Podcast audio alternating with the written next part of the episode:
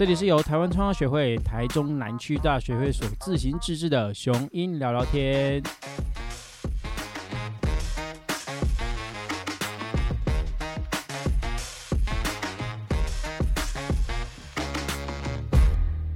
Hello，大家好，我是今天的主持人，我是大学部区负责人嘉诚。今天呢，我们也一样邀请到了一位同学来跟我们一起聊聊天。这位同学是谁呢？请他先自我介绍一下。大家好，我是廖彦君，我现在是中兴大学的 C 二，那我现在就读呃园艺系的三年级。那可能很多人会很好奇，诶，园艺系在学什么？那其实我们就是在学，譬如说果树有蔬菜有花卉。基本上对，就是这三种作物，我们怎么样去栽培，那怎么样去管理一个生产，那这个都是我们现在在学的学的部分。是是是，其实哈，如果有之前有去看那个 SDG 展览的时候啊，就可以知道说，其实有一位男男士，我有点忘记他的名字，是。他是富裕了一整座森林。哦，在南美洲，对不对？对。对对对对对对，所以你未来也是往这样的方向迈进吗？哎，富裕森林可能是 可能是森林系的工作哦，可能是哦，所以还是不太一样，对不对？但但我们还是要说回来，其实要做什么事情，不一定是你是什么科系的人，你才必须去做。哇，你看这个就是蛮会讲话的哈，也算是蛮会凹，不是啊，很会聊天的一位同学，真的真的真的。那其实应该说，呃，今天为什么会找燕燕君来聊聊天？其实我觉得。呃，也是在于说，其实燕君在以前就对于我们这个佛法也就一直很有在那里探究，对不对？我记得我第一次遇到燕君的时候啊，我很难得会遇到同学在跟我聊佛法这件事情，真的吗？而且是很有 兴趣的，一直在探究。你是从小就是家庭信仰长大的吗？对我们家是三代信仰。嗯，可是很多人家庭信仰长大也不见得对佛法这么有兴趣。你为什么会对佛法这么有兴趣？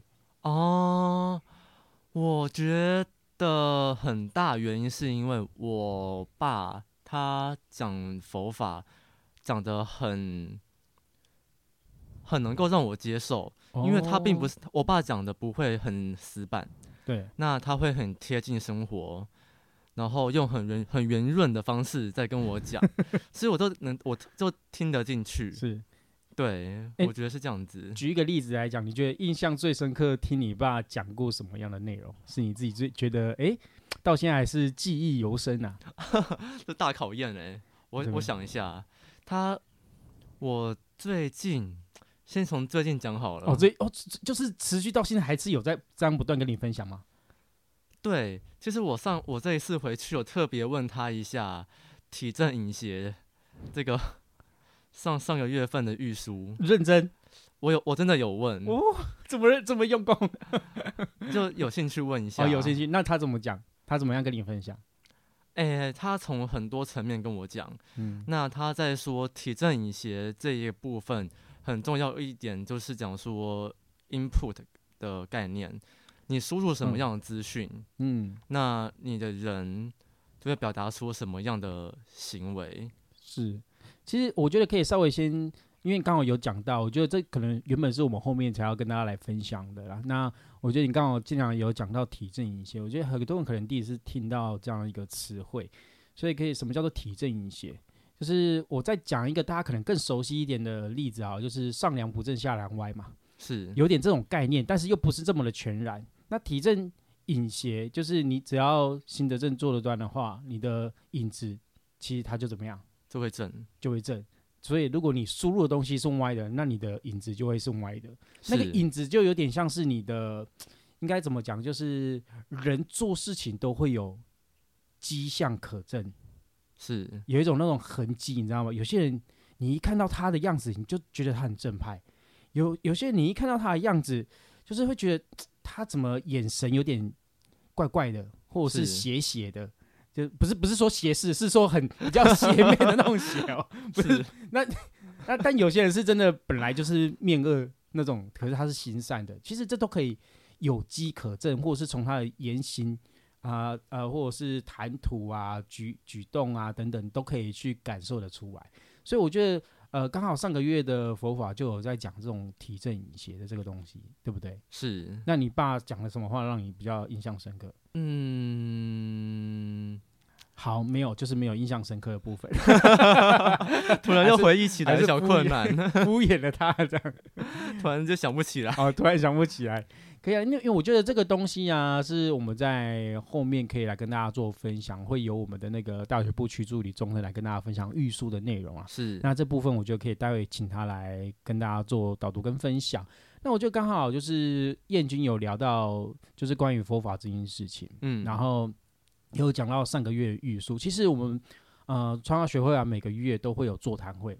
那座谈会其实除了是让大家能够固定每个月来哦分享彼此现在的挑最近的挑战啊，或者是最近的体验啊，或者是获得的一些心得之外，其实很重要就是我们每个月都会在做这样的预书的内容分享。那为什么要去做预书内容的分享呢？其实就是要不就是不断的带给大家一些正确的佛法或佛法观啊，或者哲学观啊、价值观啊等等的，甚至是宇宙观。嗯，那我觉得这个都是跟我们每一个人都非常息息相关的。嗯其实你你会发现哦，现在大家都已经进入到一种心灵时代了。你们有你有没有发现？有，就是不管是啊、呃塔罗啊，或者是什么西塔疗愈啊什么的，不不不不不，甚至还有冥想，哎，冥想啊，还有颂钵啊等等的，哇，真的是百百种。可是你要想，这些都是在的目的是什么？都是回到我们内心，去取得一个内内在的一种平静啊，嗯一种安宁啊，或者是一种呃悠然的感觉。即便我遇到很多嗯困难，都能够悠然的来去超越，甚至不会因被烦恼所困，然后甚至是在那种恶性循环当中，有没有一直在焦虑、焦虑、焦虑，然后永远焦虑不完，永远杞人忧天，永远在担心自己的未来是没有太阳的，什么之类是的，现在其实蛮多人都会有这样的烦恼。对吧？其实其实，而且现在的资讯量爆炸这么大一个时代，你自己在学校有没有这样的感觉？一定会有，嗯而且资讯来得太多太快，有时候觉得昨天前天都还没消化完，今天又有新的了，嗯会有那种感觉我，我怕我跟不上时代，每天嗯都会觉得哦压力没有被放下来的感觉。就是好像有永远都有追不完的东西，永远都有需要再更了解的资讯，对对不对？对，那我其实我觉得蛮好奇的，你有没有去思考过，我得了得到这些资讯之后要干嘛？哦，很好的问题耶。是不是？对我现在来说，得到这些资讯跟以后就业，可能可能是我会想要去获得这些资讯的目的。嗯，嗯那那像我现在，因为每天要看的东西太多了，有时候要看农业相关的，嗯，有时候要看最近 AI 相关的。，对对对。然后那有时候要看那个爸爸妈妈传来的长辈图，哦还是要也是要消化一下，对不对？对？看要怎样把它给转发掉，打个好。所以是很多资讯。对，生活中有太多资讯，嗯然后社群社交也会有社交的资讯，嗯，然后也要去和同学聊天，有基本聊天的那一些是。social 的一些模式，对，有太多时间，有太多事情都要在有限的时间内去做完。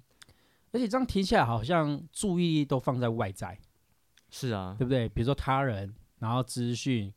那那你有没有思考过这些跟自己到底有什么相关？跟是不是自己真的想要去做的吗？有思考过，但是真的没有答案，也没有时间去认真思考。应该是说有思考，我觉得那个没有答案，是你好像不晓得要怎么去做取舍，对不对？对，就是有点不晓得我到底现在要选择什么样的一个模式过生活，因为其实，在团体里面很很奇妙，我觉得这个就要讲到一种从众的心态，是，就是有心理学就讲到，就有一个实验，就是你在电梯里里面去做实验，然后可能里嗯面有三个人，他是就是实验的人，呃然后会测试一位走进来的一个一个随机的观众。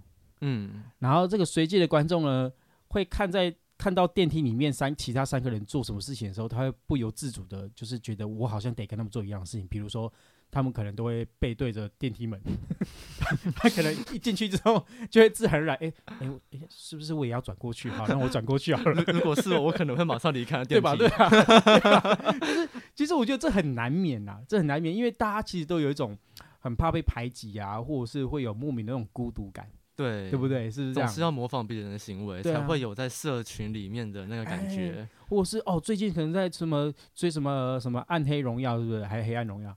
黑暗荣耀，黑暗荣耀对，韩剧好像是哦，Netflix 上面的。对对，也是校园，呃，就有点像暴力的这样的一个，呃，也不是说暴力，应该说有点像是霸凌的这样的一个内容是的一个对韩剧嘛。哦，你没有追，可能就没有话题了、欸，对对不对？所以是不是？其实我觉得同学们常常会处在于这种很多各式各样的这种焦虑的这个状况底下。啊，对，这让我想起来，好像是阿德勒说过，人的紧张的那种压力都是嗯源自于人际关系，哦，是吗？等一下我们要问一下中 腾，呃可 以可以，我们不可以挑战他的专业。对对对。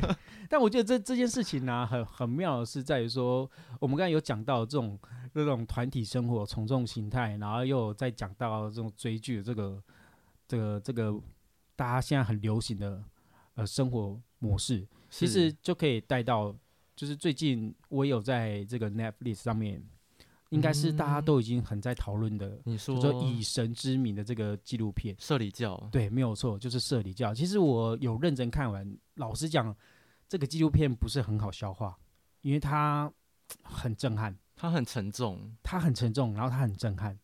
然后我觉得，特别是女生去看的话，可能会多增加了很多恐惧。但如果你不是你比较是会容易有这样的一个状态的话，我不建议去看。是就是可以大概看一下周边的新闻，然后大概稍微理解一下，因为我觉得呃，现在可能很多资讯的来源，比如说就像你刚才也说，有什么 Chat GPT 啊、嗯 AI 啊，然后又有什么学校的功课啊、论文啊等等之类的。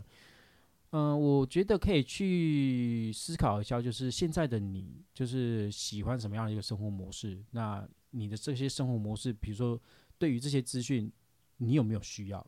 你有没有需要嗯用到？就像我们常常会觉得说，以前什么开根号、学数学那些的，到底要干嘛？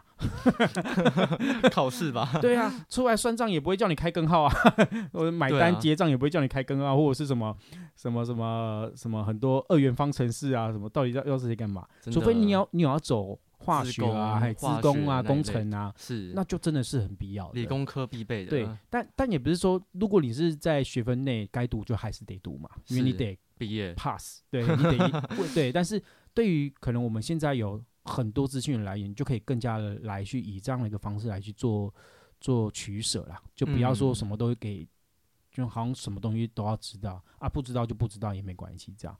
但是。这件事情，我觉得社里教这件事情是蛮值得让大家一起来稍微有点认知跟了解。如嗯果大家有稍微看新闻的话，可能会知道说我们在讲什么。那如果我还没有看过的话，我就可以稍微分享一下这个内容到底在讲什么。嗯他其实就是在讲说，韩国呢有一个人，他呢就是读了很多遍圣经，好像听说是读了一千遍以上的圣经。嗯然后他是取用于圣经里面的一些教义，把它给改编成什么样？就是说自己其实就是比耶稣还要更神圣。更更高的这样的一个嗯。神圣的位置，然后是要来拯救大家的。是，然后他会利用里面的一些教义，因为其实可能圣经，我觉得应该说哈，很多书都是在劝人向善，然后讲的道理其实也都大同小异。其实嗯这对于现在的人来说是很容易混淆的，就是确实没有没有错，每一个宗教都是在劝人向善，但我要选择怎么样的一个宗教，嗯。我要选择什么样的一个模式，甚至是即便是这个教育是正确的，但也会因人而异。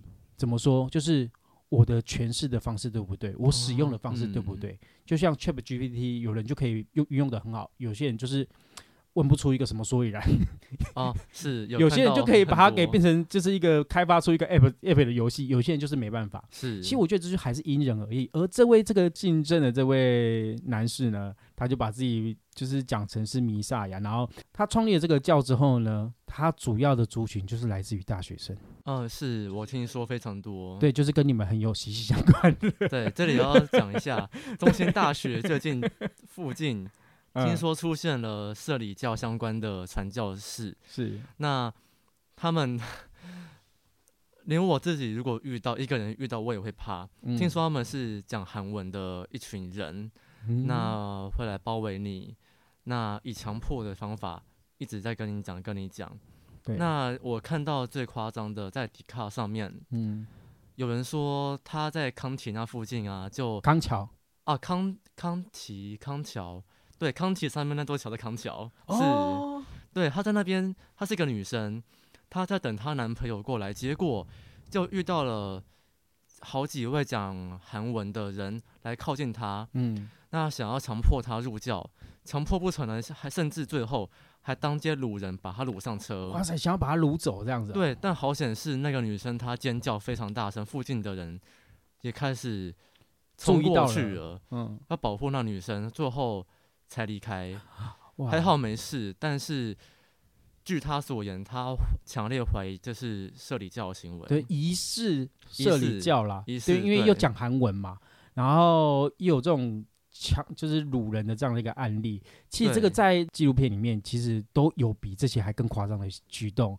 然后他们为什么是以大学生来去做一个号召？因为其实大学生你们也知道说，大学生社团活动非常多，是，然后他就是举办了很多各式各样的，比如说排球活动啊，或者是什么去海滩的一些一些呃排球活动啊，或者是篮球比赛呀、对，他会办了很多各式各样的活动，让大学生会觉得哎、很很好玩，很自然的加入了。对，，很自然的加入。可是它里面有一个部门超奇怪的，也不能说部门，就是一个一个编制叫做模特儿部，那是什么？它就是专门号召就是选拔超过一百七十公分以上的女生。想干嘛？然后，哎，当然就是想要干嘛？对，没有错，就是天哪！对他就是因为他喜欢一百七十公分以上的人，所以他把他的这个教拿来实行他的个人私欲吗？没有错。然后他甚至是说，哦，我就是以呃上帝，就是耶稣的这样的一个名义来去号召你，然后你们都是，你们都只能。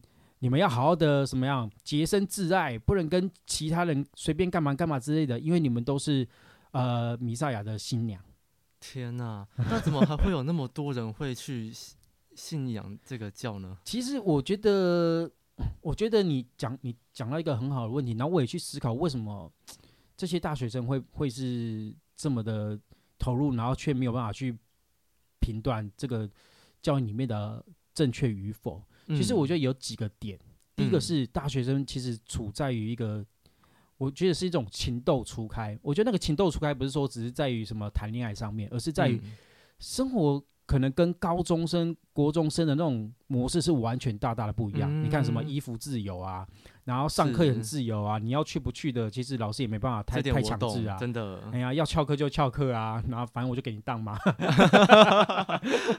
对嘛？嗯就是以以比较是这样的感觉，所以所以就变成是说，哇，太新鲜了，什么东西我都很想去尝试。是，所以他一，我觉得他利用了一个很好的一个点，就是利用到了大学生们对很多好东西奇心吗？，对好奇心，然后跟很多东西他们还没有一个完整的一个判断能力，嗯因为可能看的还不够多，是，然后遇到的事情还不够多，所以你你没有办法去评断它是正确与否。嗯，然后第二个就是在于就是这种社团活动热络，嗯，嗯，然后在这个时刻的时候，甚至是有些同学是外地来的，孤身一个人。他们需要心灵上的支柱吗？对，因为你你会发现，你也是自己一个人来读书的嘛，对不对对？其实你一定难免，你看，不管是男生还是女生哦，一定会在某些的夜晚，你会觉得特别的孤单、寂寞，觉得冷，对吧？是有吧？对，我觉得这是不管到了几岁，都还是会有一个感觉。对啊，对，对你，你一定会有难免的低潮。我讲的不叫 那个啦，不叫不叫 比较好笑一比点较。好笑一点，但其实就是确实每个人都会有低潮的时候，是可能有遇到呃跟好朋友闹翻的时候哦，我觉得最大的可能是学业上的压力啊，学业上的压力也有，甚至是感情，啊，对不对？刚分手那时候，哇，心痛到不行哎，超级脆弱的啊，整个世界要崩塌了一样。这时候如果有一嗯个社里教的人、来跟你说，你要不要来信我们的教？是是，都可以从中获得心灵上的安慰。对，然后他们甚至是会以一个很关怀的角度。所以一开始是看不出来他到底是好是坏。我跟你讲，你现在哦，只要在你低落的时候，有一个人哦，一直很想要来跟你做关怀啊，做关心。哎，你有没有吃饱啦？哎哎，有没有穿的暖呐、哎呀，怎么？其实你会有点莫名的温暖，哦，对吧？是，有些哇，怎么有一个人这么的关心我，这么的在乎我啊、嗯，可能甚至有些同学会觉得说，连我爸妈都没有这么关心我，你现在，哇，我好感动啊，哦，对不对？我懂，我懂然。后就被吸走了，哇，这很危险，然后那边又好玩的，然后又可以联谊，又好玩，又有关怀，又有爱。那又联谊，我觉得光是听到这边，我会觉得它是一个很好的地方。你是不是要开始加入社交？但如但如果我不晓得之后后面会发生那些事情，我也许真的会。是不是？所以其实这真的是非常非常非常危险的一件事情。那我们怎么判断？怎么判断？其实我觉得，当然，嗯，你一个一个宗教啊，正确与否，我我其实我可以先说说我为什么自己那么喜还是蛮确信在于呃这个创造学会这个佛法上面，嗯是因为嗯因为它有几个点让我觉得非常非常的认同。嗯，这个认同是来自于我觉得它太公平了。比如说，他说每一个人都是佛，嗯我觉得对啊，这应就是应该如此啊。你看到、就社里教就是因为它有一个高高在上的这个位置，对，有一个教宗还教主，哎教主类，我们大概就是这种的概念吧。，对，就是有一个宗教代表嘛，是，然后他是一个绝对权力的代表，是是是，他说什么就是什么。通常这样的话，就会有一个高低之分嘛，这样会有有一一言堂的感觉。对，然后会有权力之分嘛，甚至是会有那种什么呀，哎，会有就是暴力啊、迫害啊，甚至是呃，应该说会有利益的产生，那我觉得很危险。会很危险。所以，所以这个佛法就是对于我来讲，我觉得我蛮喜欢它，就是它很公平性。它对啊，每个人都是佛。嗯，嗯释迦牟尼佛说：“你只要常念南无妙法莲给 Q，你跟我一样，就是都是佛的生命。男女老少都可以成佛。，对，连恶人坏人都是哦。嗯，所以我觉得，哎、蛮蛮客观的，而且蛮合理的。然后我又喜蛮喜欢词典先生，他他们他一直在分享了就是师地不二的精神。什么嗯叫做师地不二？很多人听到师弟就会觉得，哦，是老师跟弟子嘛。啊、嗯，那老师跟弟子就好像会有一个上对下的感觉，确实有，对不对？老师其实就是一种呃权威的代表，比如说历史权威，他是在历史上面特别有深究的嘛，或者嗯是他是在呃公民啊、物理啊、化学、英文特别有深究的，所以他是有一个权威在的嘛。嗯可是这时候就会也会产生一个问题，就是诶，老师的讲的每一句话都都是对的吗？也不一定，其实。所以之前先生他们在讲的师弟不二的精神，其实不是不是一种上对下的，而是一种对等的关系。就是老师在教导同学的这个过程当中，其实我自己也会获得很多，老师自己本身会获得很多教学上的成长。嗯，那学生呢，同等也会获得老师所传授的这些知识内容的一个成长，所以它是互相对等的，嗯所以这个关系会让人家感觉到很舒服，嗯，对吧？是互相学习。对啊，如果是你的话，你你会比较喜欢就是哎我说什么你们就照做的老师，还是哎我们可以来讨论的老师，讨论讨论，我需要讨论。对吧？哈，老师，，OPA，可以用欧趴吗？哎讨论老师原来是讨论欧趴的部分啊，可能是哎今天哎这个月啊拜拜托来来给让一下啦。老师，老师拜托啦。哎，老师，哎这里有一千块的，啊不是啊，不是啊，不是啊，喂没有啦没有啦哎 没有没有了，不行，真的是不好的这这是习惯不对，的。对对对，不行不行。是，还有再就是说，怎么样去评断一个宗教的一个正确性，就是它符不符合文政、理政跟宪政。什么是文政？就是它符不符合就是文字的记载的内容，它有没有一个历史可循、脉络可循，嗯，它有没有一个呃一个可信度，它的文嗯献来自于哪里？再就是理证，什么是理证？就是它合不合乎道理。嗯有些你听完之后会觉得，嗯，干嘛呢？嗯，真的是这样子吗？如果你有这样疑问的话，那我觉得要常常保持这样的疑问。要多思考一下。，对，然后除非他讲到完全让你没话可说，就像是我觉得就是每个人都是否这件事情啊，我超认同的。嗯，我觉得毫无破绽，不然每一个人存在的意义是什么？你每个人存在的价值是什么？每一个人都有自己存在的的价值吧？是，对啊，所以你怎么能够否定别人？你当你否定别人的话，那你就等于是否定了你自己拥有这样的否性了。所以我觉得这太合乎道理了。是，所以我我会相信。然后再就是宪政，什么是宪政呢？就是就像科学嘛，你不能只是只有论述，对，一定要经过我们的实验去验证假说，对不对？对对，你不能只是在文字上面出来说啊，我跟你讲，这龟背叶要怎么样植种啊，我跟你讲啊，它就会长出什么黑白的啊，这样子会变成假科伪科学。对你还是得去实做出来。哎，对，真的照着它这个这个模式去做出来，去去栽种，然后给它与适当的土壤、天气、嗯气候，然后水分，哎，它就真的长得很漂亮，哎，嗯这，叫做宪政。哦，它能不能能够运用在每一个人身上，然后可以被一个人身上，，对，可以被实际的落实出来。嗯嗯，就是这就是我我会去评断一个宗教，它是不是我值得来去呃学习的地方。所以你看，你只要依照这三个指标来去评断的话，我们再来回去思考一下社理教这件事情，哇，他就有太多东西可以去讲了。哇，真的。那如果一个宗教不对，嗯他的法理不对，那会对会对世界怎么样？嗯，你就会看得到，就是像纪录片里面，就很多人就会受到很多心理上的创伤，然后甚至是身体上的创伤，甚至是被暴力相向。哦，然后甚至我之前有听过一个一个案例，也就是什么以前有一个发生一件事情，也是日月明教，嗯，还还在好像是在台湾的，对对对对，然后也是因为这样的关系，就是有一个人就是被这样子假借要帮他戒毒，嗯，然后就说他毒瘾发作了。然后嗯那个就是说，他有一个妈妈的小孩子，就是他不乖，然后就然后把他关在一个禁闭室里面，然后每天用暴力的方式去管训他，让他变乖。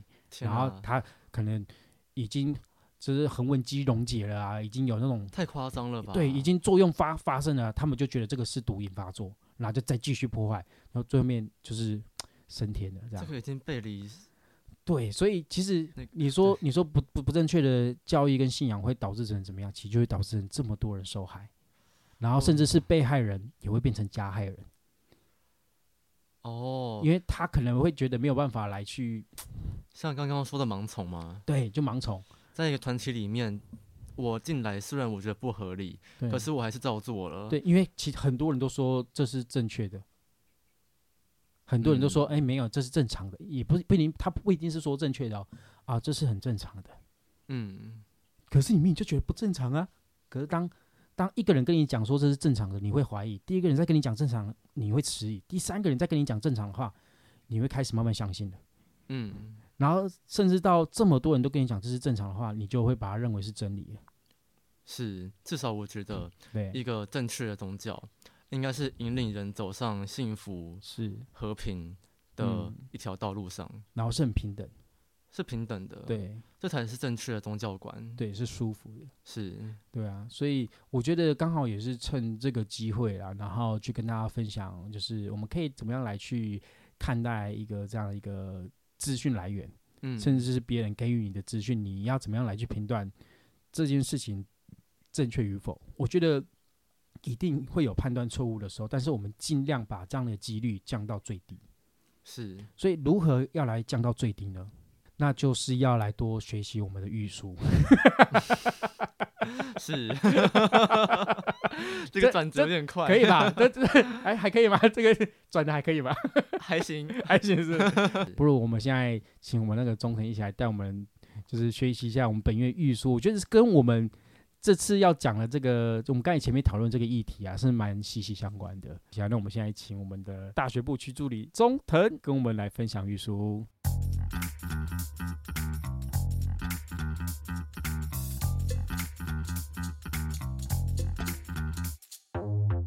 Hello，大家好，我是区助理中腾。那接下来就是由我带大家一起分享我这篇的预书。那这篇预书的话，呃，是在二月十四号的呃创家新闻里面有。好，那这篇预书的主题是《诸经与法华经之难易事》。我先带着大家念本文：佛法见颠倒，世间易浊乱；佛法如体，世间如影，体曲则影邪。那白话文的部分是：佛法日渐颠倒，世间也变得浊乱。佛法就像身体，世间就像影子，身体弯曲，则影子就歪斜。好，那其实这篇玉书的话，我觉得就是一开始在讨论的话，就是来自于呃随自意跟随他意的部分。随他意就是顺从对方的思想去鼓励，那随之意就是照佛法所说的法则去超越挑战。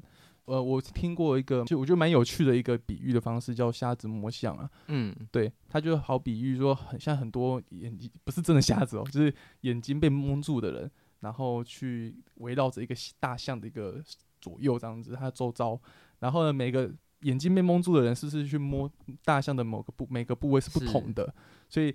瞎子摸象这个故事点就告诉我们，就是我们我们可能都是被我们有我们就是有可能都是被蒙住的人，所以我们都会呃有点像是眼眼不见为凭嘛，就眼界为凭，就是会觉得我现在摸到的，我现在感受到的就是真的。可是每个人感受都是不同的，是对啊，这个东西就有点像是随他意的感觉，就是片面的。对我我个人的我片面的感受到是这样子，但是他不知道摘下他的那个眼罩之后呢？看到的大象应该是其实是一只大象，对，但他们可能摸到，哎，这个腿怎么像我我自己的腿？有没有就是，然后可能摸到象牙，哦，这个是玻璃，对对对，类似那种感觉。所以我觉得随之一跟随他一的最大差别就是，你有没有就是摘下眼罩，看到整个纵观全局的样子，是视野的问题吗？对，视野的问题。然后这边有讲到一个蛮重要的一个观念，就是信心及生活。嗯，这很重要。对，像这边就想想讲说啊，就是呃，我们真实的佛法就是并不是远离现实社会或日常生活的哲学，佛法是为了民众的幸福，也是为了每天的生活与人生而存在的。对，所以我觉得真正的一个佛法，真正一个信心是要随时考验着你自己有没有扣回去你自己生命里面。嗯，对，像。呃，这边有讲到一句，就是不管是在职场啊、家庭啊、学校等社会各领域，它其实就是我们佛佛道修行的舞台。嗯，对。那像我自己本身是当老师嘛，所以我觉得很长时候啊，我也会，就是，嗯，我觉得我我很受一句话影响啊，就是我我都会带着一个每个人都是佛，然后每个人都有一个佛的一个佛性的部分。然后去看待每一位学生、每一位老师，嗯，因为他可以帮助我迅速的做一个一念转换。我可能被这个学生或被这个老师气死，想要暴露气啊，然后我就会因为这句话，然后我就会有点一念三千，赶快转换一下赶快转念，嗯，转念一下，就让就让自己觉得好像一些事情好像没有这么的危机或者这么的烦躁这样子。嗯，啊，不知道你有没有这样的感觉？对于信心及生活啊，这样子，信心及生活。因为我可能是学生，所以我会感受到是可能每一天在学业上、在活动上都有大大小小的现实上的挑战。那对我来说，信心及生活就是勇于面对这些挑战，然后有智慧去让自己能够如何去解决。有时候会希望我可以。在人际关系中圆滑一点，有时候会希有有时候会希望自己能够有智慧，在面对可能很难的考试或是一些呃学习过程中，能够拿出勇气和智慧去面对。我觉得这个是在我现在这个阶段，我觉得信心对我来说是一个一个感受是感受是这样子。那你都是怎么回到就是最原本的感觉？就是。因为这边有提，我会我会问这样的是，因为他这边有提到说啊，就是虽然说信心即生活，不过其根本还是在于早晚的情形唱题啊。嗯，对啊，我觉得我我当时看完前面，我觉得哇，前面都头头是道。我那时候到了这边这段话，我就觉得，哈，为什么啊？这样子，我一开始这样想，哈，为什么？为什么一定要早晚进行唱题？对，然后后来我才认真的去感受，包含就真的早晚做唱题，我才感受到。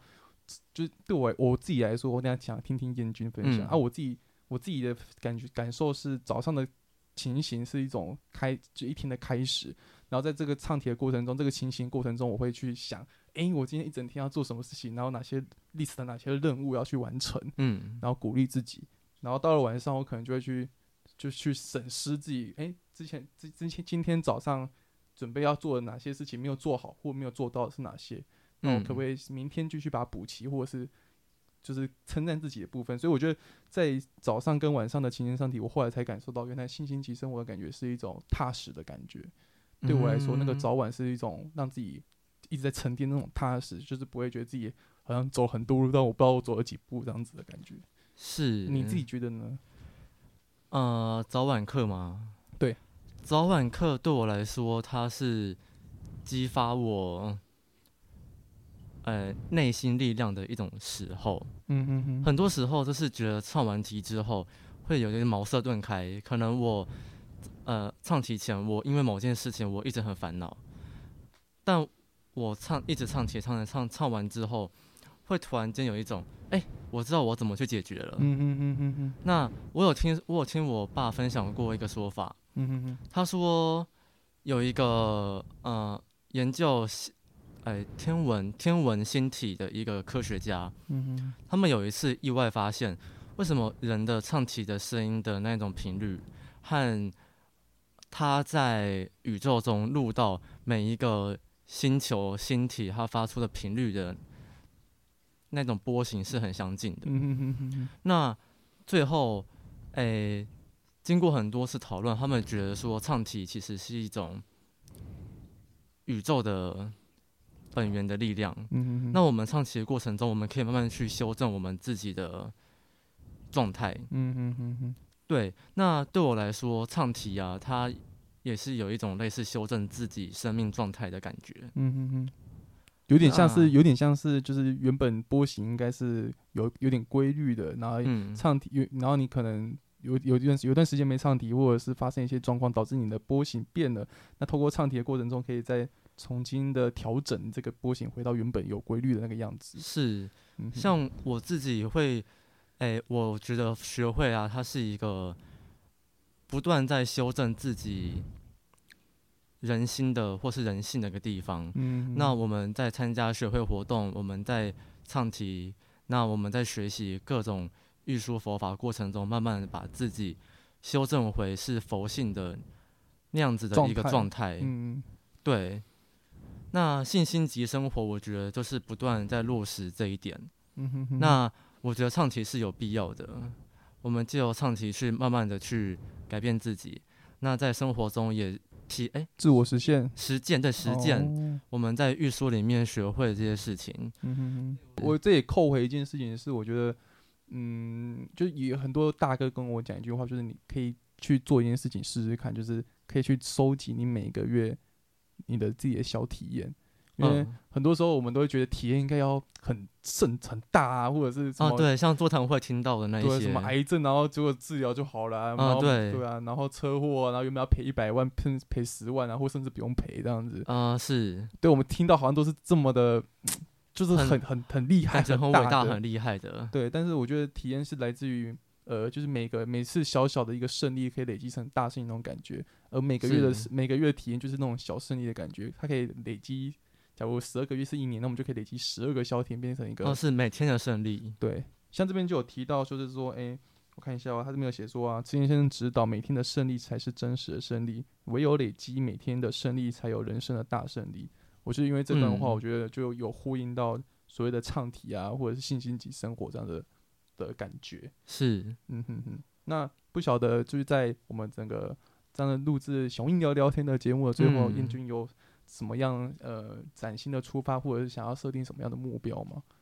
啊、我自己嘛，对，呃，作为 CR，我的目标是希望带起中心大学会，嗯哼。那，诶、能够让大家感受到学习学呃佛法，嗯哼哼哼，那身处在学会的一个美好。嗯哼哼，那在我自己的目标上，我嗯会很希望自己可以，嗯、因为快要毕业了，嗯哼哼哼，我要很确信的知道自己未来的方向应该怎么走。嗯哼，我觉得，这是我现在遇到最大的挑战。嗯哼哼，有哲学家说过，人生最大的几个难题，其中一个就是如何做人生规划。嗯这个不但要有很多的知识背景，嗯，还要能够去预测未来会发生什么事情。我觉得这是一个很大很大的挑战。我觉得再插一个，就是除了刚刚等你你讲到就是要完成所谓的人生规划这个这些必备要素之外，我觉得还有一个很重要的是要勇气啊。就是因为、因为其实你好像我我我之前也设定设定很多目标想要去完成执行，但是都不敢做，或者是是觉得那第一步好难 好恐怖，或做了不知道会不会怎么样。但实际很多时候就是做才知道嘛，是，对啊、哦，这你也提醒了我，勇气，我蛮我蛮欠缺的。